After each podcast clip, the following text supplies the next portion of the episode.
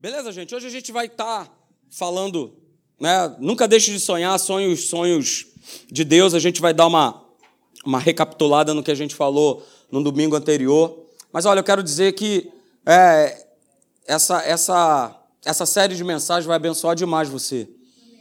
Traga pessoas para estar aqui para poder ouvir. O mundo vive e anda sem esperança desgastado por uma série de, de desgraças, de acontecimentos ruins. É? Então as pessoas não vivem mais, elas sobrevivem. E achando que a qualquer momento uma tragédia, alguma situação ruim vai acabar acontecendo. Parece que estão numa fila onde a, próxima da vez é essa pessoa. Então traga, né, de repente, um amigo seu, uma amiga sua. É, hoje mesmo estava conversando com a, com a minha esposa. É, ela é diretora de uma escola. E conversando, né, falando a respeito de jovens, de adolescentes e até mesmo dos próprios professores. Sabe, todos todos entregues a, a um, um, espírito de, de morte, de suicídio, de várias síndromes, de depressão, de pânico, de ansiedade. Queridos, nós somos filhos de Deus e fomos chamados para fazer a diferença na vida dessas pessoas. Nós temos que fazer essa diferença. É muito pouco, sabe? Louvado seja Deus. É Ele que está. Vamos, vamos nessa linha aí. Não é o que está aqui escrito. Mas a gente tem que parar de, de olhar o nosso umbigo, as nossas necessidades. Eu falo isso direto para minha filha. Eu tenho uma filha adolescente de 15 anos. E eu vivo falando isso para ela, porque é o que norteia esse mundo. Só se olhar para si, para os seus problemas, para as suas situações. E as pessoas estão morrendo do nosso lado e. E tudo certo. É assim mesmo, é, é o mundo, é, é o mundo, é o retrato desse mundo. É a ação diabólica do inferno. O inferno sabe que o tempo dele está próximo. E é lógico que ele vai querer garimpar o máximo de pessoas para arrastar junto com ele. Mas a gente não pode, a gente não pode permitir, sabe? E uma igreja, uma igreja viva, uma igreja tem que sonhar, Amém. tem que acreditar, tem que crer que é possível. Por mais que o que você tenha sonhado seja algo que você considera impossível. Você nada mais é do que o filho do Deus do impossível. Então, todos os nossos impossíveis para Deus, ó, é molezinha, molezinha. É muita molezinha. Ele só pede de mim, de você, que nós venhamos a crer, em acreditar. Hoje, como está escrito lá em Lucas 13, 33, hoje, amanhã e depois. Todo dia acreditar. Pastor, mas, mas eu estou num vale aí que, que não passa, que, não, que eu não consigo sair. Você vai sair. E vou te falar, você vai sair ainda muito mais fortalecido. Muito mais com a tua fé, ó, muito mais em alta. Porque vale não é lugar, deserto não é lugar de morte. Mas deserto e vale é lugar de nós experimentarmos da provisão, do sustento, do poder de Deus sobre as nossas vidas. Então receba isso. Não deixe de sonhar. Salmo 126, é o nosso texto base, diz lá no verso 1: Olha, quando o Senhor restaurou, restaurou a sorte de Sião, nós ficamos como quem? Como quem sonha.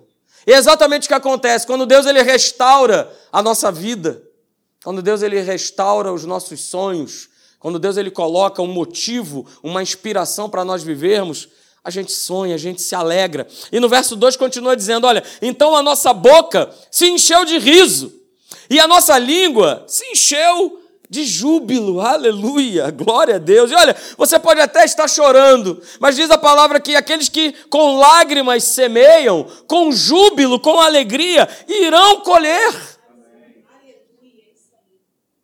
Não é um choro de, de que não dá mais, que eu não aguento. Mas é um choro de saber, Senhor, eu não abro mão.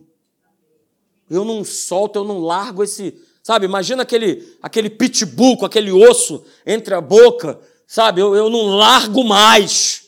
Eu não te largo mais.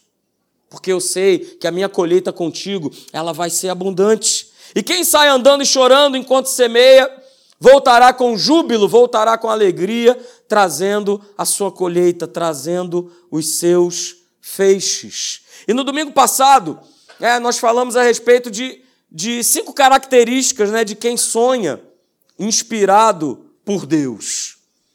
E aí nós vimos lá no Salmo 37, verso 4, diz lá, olha, agrada-te do Senhor e Ele satisfará os desejos, os sonhos os planos, os propósitos do teu coração, que já foram plantados por Ele em você. Porque tudo é dele, tudo é para Ele, tudo é por Ele. Não sai nada da nossa cabecinha, não. É Ele que implantou.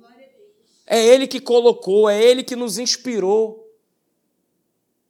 Foi Ele que falou. Então, olha só, agrada-te do Senhor. Vamos colar chapa com Deus. Chegou a hora, não dá mais.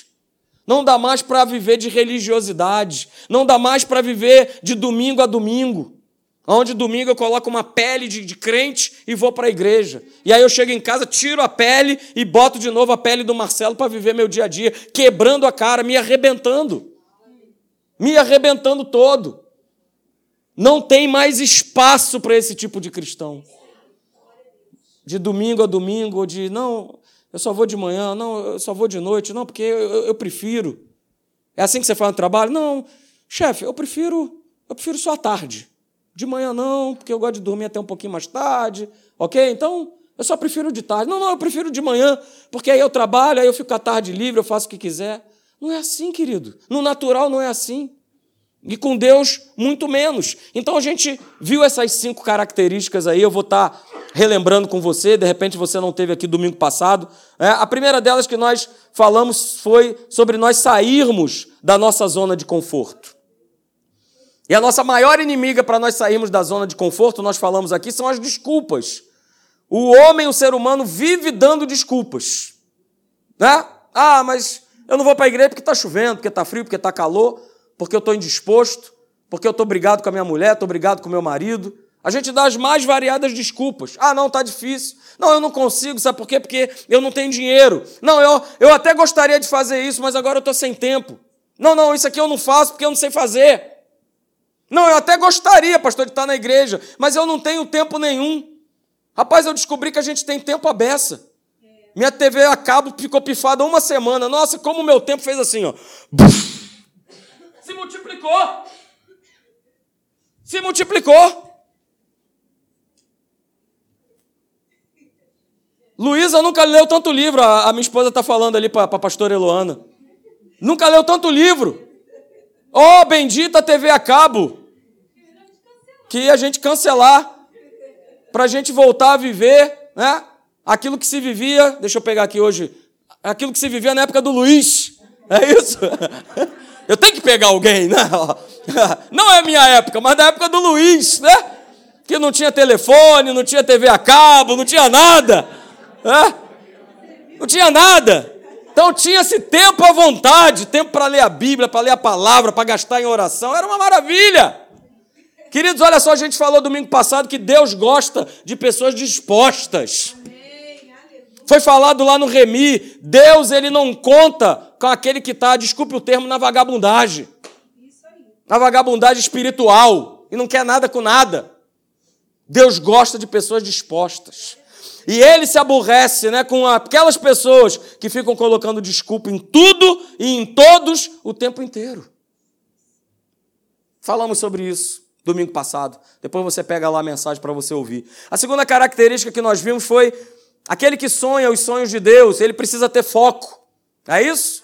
Precisa ter foco. Se ele não tiver foco, ele não parte. Foi o que Jesus teve lá em Lucas capítulo 4, verso 1. Que Jesus, é, ele foi batizado por João Batista, ficou cheio do Espírito Santo, e aí o Espírito Santo falou: Olha aí, agora Jesus, é para ir para Orlando, brincar na Disney. Foi isso que ele falou? Para Jesus? Não foi. Jesus, agora é o seguinte: você vai para um lugar bom para caramba chamado deserto. E sabe quem vai estar na tua companhia? O próprio capeta. O próprio chifrudão. O próprio capeta vai estar lá com você. Que maravilha, né? Se Jesus ele não tivesse foco, Cara, ele não ia. Nem você ia, mas que dirá Jesus. Rapaz, o que, que eu vou fazer lá? Passando 40 dias de fome, ainda ficar lá o bicho me perturbando. Ó, oh, você é filho de Deus? Se você é filho de Deus, mas ele tinha foco, queridos. Ele tinha foco. E aí nós falamos isso aqui, né? Nós precisamos sempre, diga sempre, sempre. Nós precisamos sempre estar focados na palavra de Deus e no Espírito Santo. Naquilo que esse livro diz e naquilo que o Espírito Santo, ele testifica com essa verdade o que nós temos que fazer. Ok? Terceira coisa que nós falamos, a terceira característica daqueles que sonham, falamos domingo passado, é sobre perseverança. É sobre saber esperar, é que os perseverantes digam amém. amém. Oh, aleluia! Então vamos esperar à vontade hoje o culto, né? Às 10, 11, aleluia. Maravilha! Oh, glória! Ninguém mora longe, né? Todo mundo mora aqui, pertinho. Não é isso, Jorginho? Maravilha! Hã? E nós falamos que nesse caminho da espera, né, nesse caminho da perseverança, duas atitudes são necessárias. A gente falou aí. A primeira delas é a gente renovar a nossa mente com a palavra de Deus. Não é isso que está lá escrito em 1 Coríntios? Portanto, meus amados irmãos, sede firmes, inabaláveis e sempre abundantes na obra do Senhor, sabendo que no Senhor o teu trabalho não é não é vão. No Senhor, a tua expectativa, a tua perseverança, ela não é vã, queridos. Ela não é vã. É? Então tem duas características. A primeira é renovar a mente, a segunda é essa: confiar em Deus. Diga, eu confio em Deus. É isso aí, Salmo 121. Elevo os meus olhos para o monte, de onde me virá o meu socorro?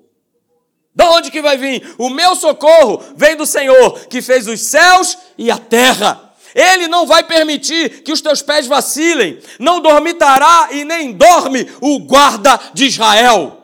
O Senhor é quem te guarda, o Senhor é a tua sombra à tua direita. De dia não te molestará o sol e nem de noite a lua. O Senhor te guardará de todo mal. O Senhor guardará a tua alma. O Senhor guardará a tua saída. O Senhor guardará a tua entrada, desde agora e para sempre.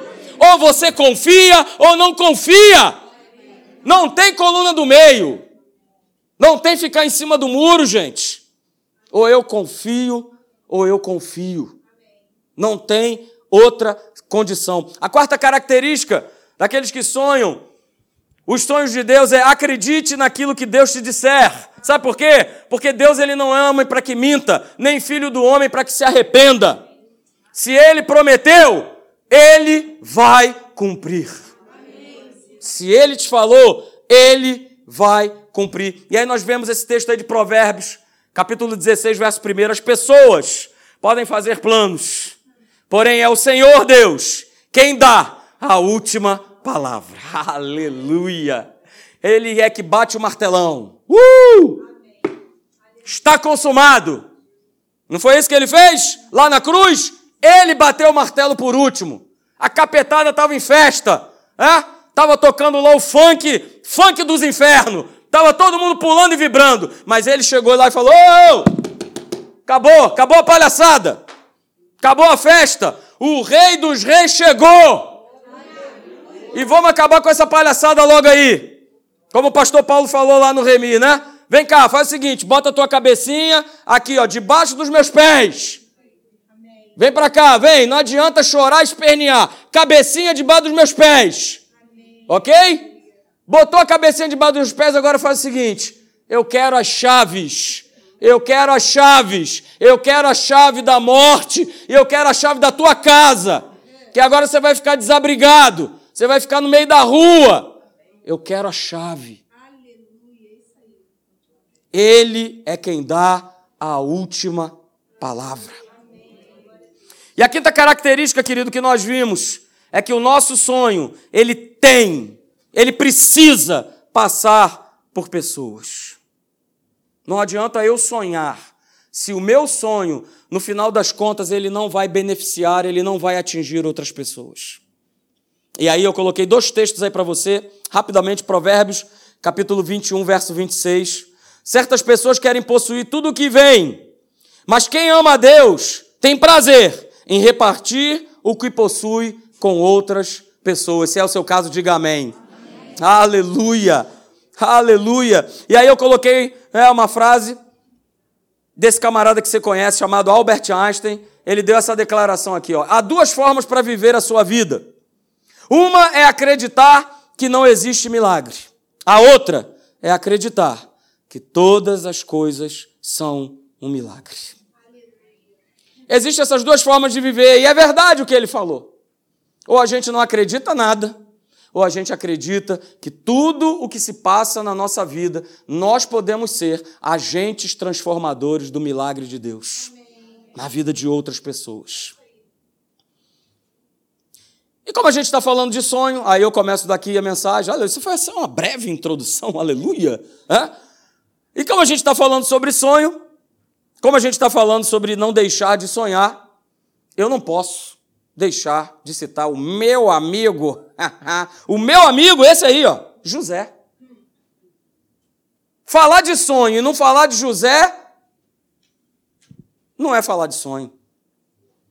Mas não é mesmo. E sabe o que é interessante? Dando uma estudada, José, ele justamente ele reúne as cinco características que nós que nós vimos, não é isso? É? Ele reúne as cinco características de quem sonha os sonhos de Deus na sua vida. Ele teve que sair da sua zona de conforto, porque ele estava benzão, ele era o filho predileto de Jacó, então ele teve que sair da zona dele de conforto. É? Aliás, ele ficou numa situação muito desconfortável. É? Ele teve que manter o foco, ele precisou manter o foco, porque ele passou por várias situações que tentaram né, tirar o foco daquilo que Deus havia colocado no seu coração. Ele teve que ser perseverante, não é isso? Teve que ser perseverante. Ele teve que acreditar no que Deus disse a ele, quando ele ainda era adolescente, quando ele ainda era jovem. Ele teve que continuar crendo. E ele se manteve firme. É.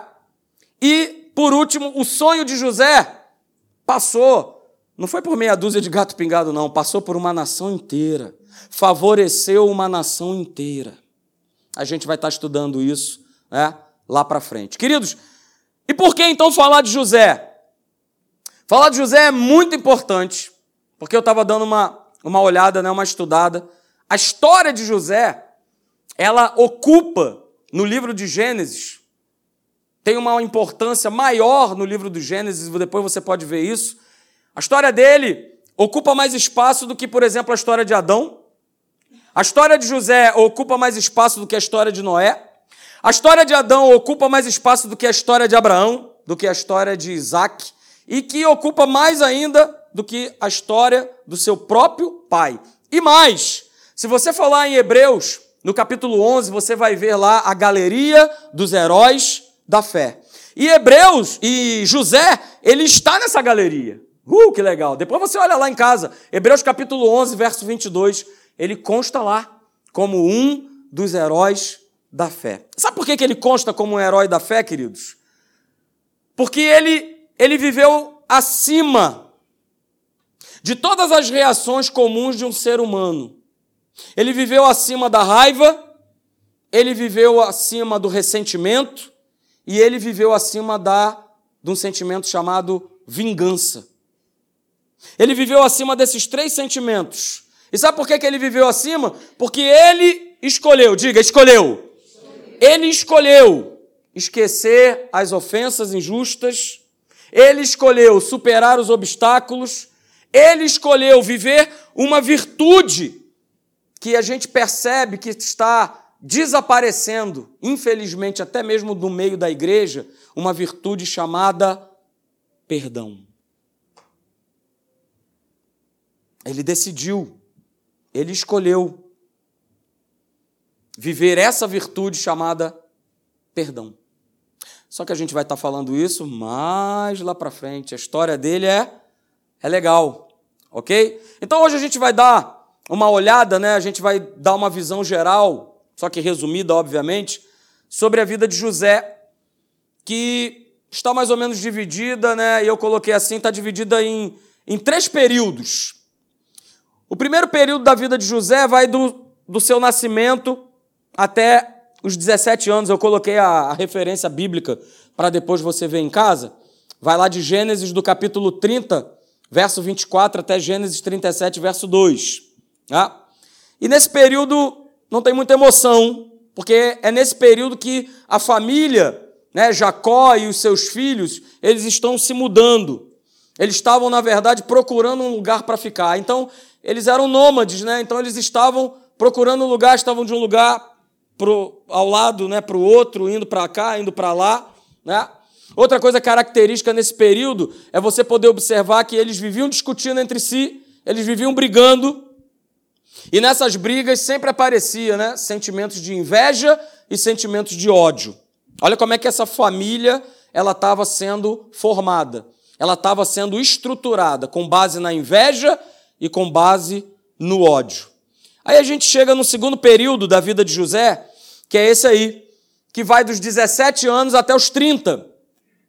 E a referência bíblica está aí do lado para você anotar. Vai de Gênesis 37, verso 2, até Gênesis 41, verso 46. E é nesse segundo período né, que José ele atinge a idade adulta. E é nesse período que, que parece, parece que a vida de José ela, ela sai meio que do controle, vamos dizer assim. Até os 17 anos ele estava vivendo aquela vidinha tranquila, junto do seu pai, predileto do seu pai. Mas quando ele chega à fase adulta, nessa fase aqui, a vida dele parece que sai do controle, né? Ele vira escravo, ele é acusado injustamente, ele é preso, ou seja, uma série de coisas acontecem com ele. E aí chega-se na terceira terceira fase da vida de José, que é dos 30 anos de idade até a sua morte. E está lá de Gênesis 41, do verso 46 a Gênesis 50, até o verso 26.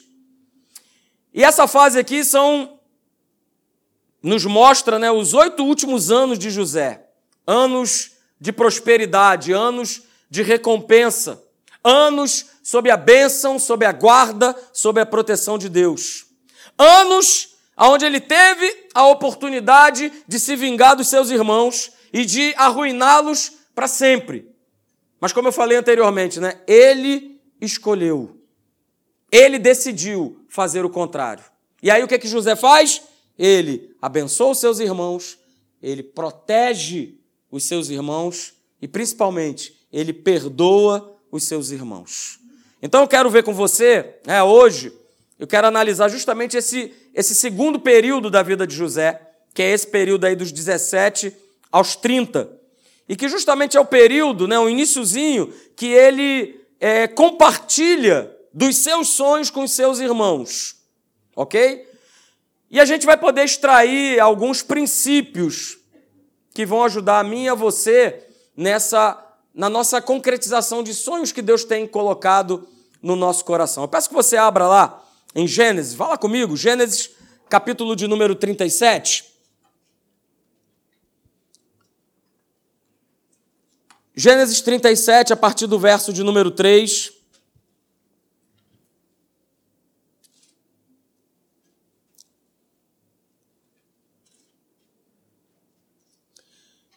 Gênesis 37, verso 3.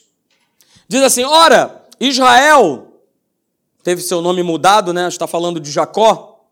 Ora, Israel. Olha o que está escrito aí, isso me chamou a atenção. Israel, o que está escrito? amava, gostava mais de José do que a todos os seus filhos. Vou repetir. Israel amava mais a José que a todos os seus filhos, porque era filho da sua velhice. E aí outra coisa que me chamou a atenção diz assim: "E ele fez uma túnica talar de mangas compridas". Verso de número 4. Vendo, pois, seus irmãos que o pai o amava mais que todos os outros filhos, odiaram-no e já não lhe podiam falar pacificamente. Aí, verso 5. Teve então José um sonho e relatou esse sonho aos seus irmãos. E aí, olha o que diz o final do verso.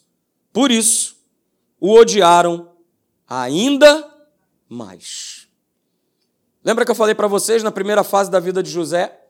Era uma família que estava indo de um lado para o outro, e aonde imperava dentro do seio da família inveja e ódio. E por que que isso imperava? E aqui eu abro um parêntese, né? Por que que isso, por que que isso imperava? Porque Jacó foi um pai omisso. Porque Jacó foi um pai que tomou e, e fez e realizou uma escolha errada. O camarada tinha 12 filhos, mas ele resolveu pegar um para ser o filho predileto. E o que que isso veio a despertar dentro dentro desse seio familiar? Inveja, ódio, ciúmes. Eu quero chamar a tua atenção. E mais ainda, naquela época, como tinham dez irmãos, Benjamim ainda era pequenininho, como tinham dez irmãos em fase adulta, o que, que se fazia naquela época de trabalho? Se ia para a lavoura, se ia plantar. Você reparou no presente que Jacó deu para José? Você acha que os irmãos trabalhavam de túnica, com manga comprida? Isso não é roupa de trabalho. Ou seja, Jacó, por preferir a José, também tirou ele de trabalhar. Ou seja, mais uma coisa que desperta o ódio dos seus irmãos. Poxa, mas por que, que ele não trabalha? Ele já era o preferido, isso já estava claro, já era notório. Mas além disso, o cabra não trabalhava. E quando ele vai compartilhar do sonho dele com os irmãos, é justamente no momento em que eles estão trabalhando e José chega lá para compartilhar do seu sonho. E diz aí no verso 5 que por isso, por conta, por conta disso, os seus irmãos o odiaram ainda mais. E aí, queridos, eu quero tirar duas lições com vocês sobre esses relatos, né? Sobre essa narrativa que José fala com os seus irmãos e depois ele vai falar também para o seu pai a respeito dos seus sonhos. A primeira lição que eu tiro é essa aí, segura. Cuidado com quem você compartilha dos teus sonhos. Cuidado. Cuidado com quem você tem compartilhado os teus sonhos. Talvez por imaturidade, né? talvez por autoconfiança, José, ele declara né, os seus sonhos para os seus irmãos. E como eu falei, depois ele também chama o seu pai para contar mais uma vez o sonho. Olha, tive outro sonho. Agora os onze feixes não se curvam diante de mim, não. Agora o sol, a estrela, as onze estrelas se curvam diante de mim. Talvez ele tivesse empolgado, Talvez pelo fato dele ser ainda um adolescente, está começando a sua vida de homem. Ele quis compartilhar. O fato é que José, ele compartilha desses sonhos com quem nada poderia fazer para ajudá-lo na realização desse sonho. Compartilhou com aqueles que o que o odiavam. Compartilhou seu sonho com aqueles que o invejavam. Com aqueles que não tinham a menor consideração por ele. Qual teria sido a motivação de José? Eu não sei. Será que José compartilhou os sonhos mesmo para né, para dar mais, mais uma provocada, né? Mais uma catucada. Pô, eu já sou o filho, eu já sou o filho predileto. Estou usando aqui esse roupão aqui maravilhoso, aleluia, né? Então agora eu vou dar mais uma mais uma catucada nessa turma, né? Vou dar mais uma espetadinha. A gente não sabe se ele fez isso de propósito se ele fez isso por, por inocência ou de repente até mesmo por soberba. O certo é que esses sonhos proféticos tinham significado e estava mostrando para toda aquela família o que iria acontecer mais tarde, aonde todos eles iriam depender da vida de José. Só que a gente sabe, a gente conhece a história. Ter compartilhado desses sonhos com seus irmãos foi a, maior, foi a, a decisão mais tola, mais inconsequente que José poderia ter tomado. A gente sabe as consequências. Joga o cara dentro de uma cisterna. Primeiro quer matar. Não, agora vamos jogar na cisterna. Não, agora tira o cara. Agora vende o cara como escravo. Foi a decisão mais tola. E aí, queridos, olha só, segura, aleluia. Provérbios capítulo 13, verso 3. O que guarda a boca conserva a sua alma. Mas o que muito abre os lábios, a si mesmo se arruína. Com quem você tem compartilhado os teus sonhos? Deus manda te dizer nessa noite: com quem você tem compartilhado os teus sonhos? Com quem você tem falado dos teus projetos? Com quem você tem aberto o teu coração? Em Provérbios também diz, olha só. Provérbios 19, 2 diz que, olha, não é bom proceder sem refletir e peca. Peca quem é precipitado. Queridos, até mesmo dentro da igreja, a gente pode encontrar, não só no mundo não, mas até mesmo aqui dentro, pessoas que são pessoas pessimistas. Pessoas que para tudo na vida delas está ruim. Pessoas que vivem uma vida, é como eu preguei hoje aqui pela manhã, elas se veem não da maneira que não da maneira que Deus as vê, mas como elas se veem, pensamento errado. Então o pensamento errado é nada vai dar certo. É aquela pessoa né, que você está, de repente, empolgada, empolgado, você está para casar e tudo mais, e você, olha, eu estou muito feliz e tal, e ela, ih, rapaz, esse negócio de casamento é complicado. Deu errado comigo, já me separei. Hum, sei não, hein? Pensa melhor. Será que é isso mesmo? Casamento hoje em dia não está com nada. Tem um tal negócio aí de união estável, tico-tico no fubá, se ajeita, se ajusta. E a gente vai, e a gente vai levando, e a gente vai vivendo. Tome cuidado com pessoas que têm espírito de inveja e que acreditam que pelo fato de que não conseguiram nada, você também não vai conseguir. Você também não vai viver o melhor de Deus. Você também não vai ver sonhos realizados. O Espírito Santo diz nessa noite: o sonho que ele plantou no teu coração, somente há uma pessoa que pode fazer com que ele não se realize, que é você mesmo. Que é você pegar e abrir aí o teu bocão para falar com pessoas erradas como José fez com seus irmãos. E acabou passando por situações que provavelmente ele não passaria se ele tivesse, ó, ficasse na dele, ficasse calado. Não foi Deus que falou? Deus não mostrou para ele? Não mostrou duas vezes através de um sonho do que queria acontecer? Então deixa o tempo de Deus acontecer. Esse é o grande problema. A gente fica, é, sei lá, ou mesmo como aconteceu com José, por inocência, por soberba, por orgulho, de querer dizer: olha, Deus falou para mim, e isso, e que vai acontecer, e aquilo outro, e coisa e tal. Quando Deus falou no meu coração de que nós iríamos para a África, a única pessoa que eu compartilhei foi essa loura maravilhosa que está sentada aqui. E quando eu compartilhei com ela, ela deu um pulo da cadeira. Porque ela jamais imaginou que ia atravessar de um continente para o outro, né, levando as nossas, as nossas filhas para morar num lugar que simplesmente a gente não conhecia, não imaginava como é que era. Dá para vocês terem uma ideia, quando a gente chega no, aeroporto é, e a gente olha ao nosso redor e a gente só vê deserto, a gente ficou assim: Caramba, a gente vai morar onde? Aí o pensamento vaga, né? Caramba, acho que deve ter uma barraquinha aqui, né? tem uma tenda onde a gente vai ficar aqui no meio desse deserto. E aí o carro vai indo para a cidade, e nada que chega à cidade, a gente continua olhando para um lado para o outro, e deserto para um lado, deserto para o outro. Mas ela foi a única que eu, eu compartilhei aquilo que Deus já havia depositado no meu coração há mais de um ano atrás. Há mais de um ano.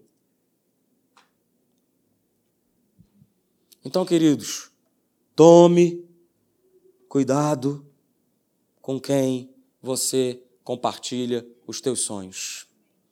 A segunda lição é essa aí: descanse na palavra liberada por Deus a teu respeito. E sabe como é que você vai ficar? Você vai ficar assim, ó.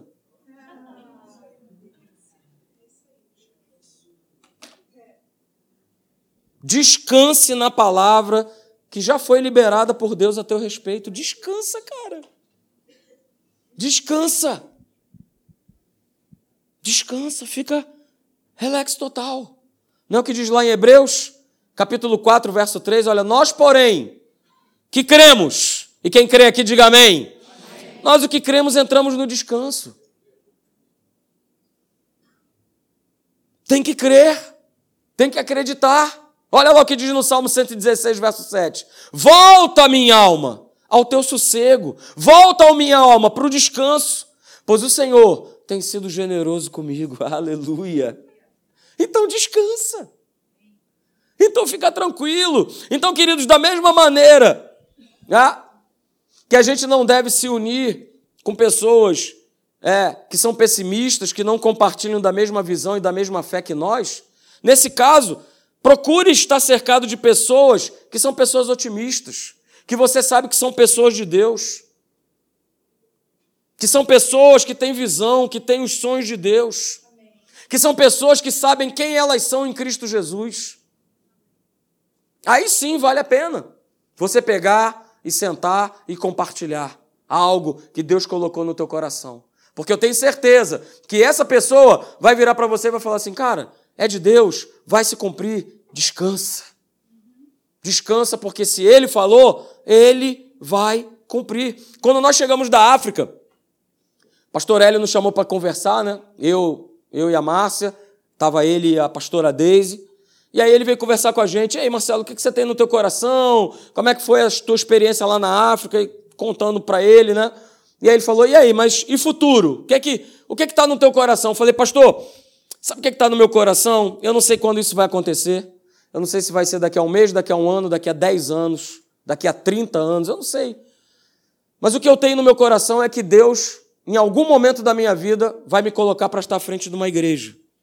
E não vai ser uma igreja que vai ser no Rio de Janeiro. Vai ser uma igreja que vai ser num outro município. Ou no outro município do Rio de Janeiro, ou no município de algum outro estado, ou de repente até em outro país, eu não sei. Mas isso arde no meu coração.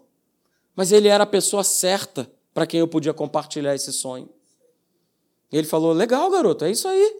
Pode ter certeza que Deus, no seu devido tempo, né, e depois de três anos, aliás, minto, de dois anos, Deus ele pega e ele cumpre aquilo, aquele sonho, aquele propósito que ele havia colocado no meu coração. Porque, olha, deixa eu falar uma coisa para vocês. Eu amo demais vocês. Eu amo demais estar aqui nessa igreja. Eu estou amando demais essa nova fase que a gente vai começar, de ter um outro pastor, de ter outra pessoa para poder ajudar, para a gente fazer, é, colocar sonhos, colocar planos, porque eu trabalho, a minha esposa trabalha, é, a gente ainda está tá meio que preso a de não poder estar aqui né, mais tempo com, com a igreja, mais tempo com vocês. E como meu coração se alegra, e como nós, né, cada domingo, cada quarta-feira que a gente vem para cá, a gente não vem com peso a gente vem para cá feliz, porque a gente sabe que nós estamos no centro da vontade de Deus. A gente está vivenciando o descanso que ele falou. Então a gente está descansando nessa, debaixo dessa vontade. Queridos, os sonhos é, que Deus ele plantou no teu coração, tenha certeza, vão se realizar. Se Deus ele te deu uma visão, se Deus ele te deu um sonho, ele vai te dar a provisão. Ele vai fazer acontecer. E ele faz. Como eu já falei aqui, tirou tirou dois dois meninos do subúrbio do Rio de Janeiro, moradores lá da zona da Leopoldina, de Bom Sucesso, de Ramos, tirou dois jovens para experimentarem. Olha, deixa eu falar uma coisa para vocês, no meu coração, isso não acabou colocou no meu coração, no coração dela, de nós experimentarmos momentos maravilhosos que falar para vocês, descrever, passar foto, não vai revelar o que a gente viveu, o que a gente vivenciou nesses lugares.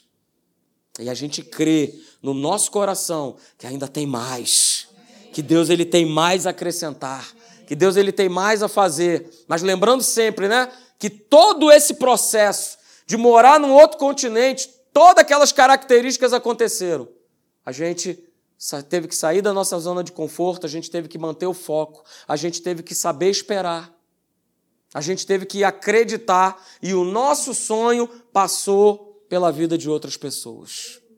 Eu louvo a Deus porque nós deixamos, né? Eu sei disso porque outros, outras pessoas estiveram lá na Namíbia depois de nós e elas falam: olha, é, a marca que vocês deixaram na igreja foi uma marca muito boa. Foi uma palavra muito legal de essa palavra que vocês estão recebendo aqui, os namibianos estarem lá, eu estava pregando em português, o pastor Clement do meu lado, né, traduzindo para a linguagem deles, eles estarem lá, ó. Estarem anotando. Estarem recebendo, queridos. Então, queridos, olha só.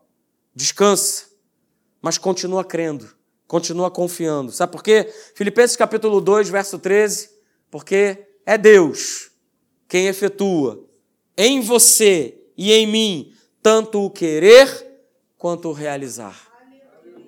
Vou te falar, ele quer. A minha pergunta é: você quer? Se você não quiser, não vai acontecer. Você tem que querer. Ele quer. Ele já botou lá o sinalzão verde. Ok? Você também quer? Então descansa, porque vai acontecer. Ele vai realizar. Amém? Vamos ficar de pé, eu quero orar por você. Uh! Aleluia!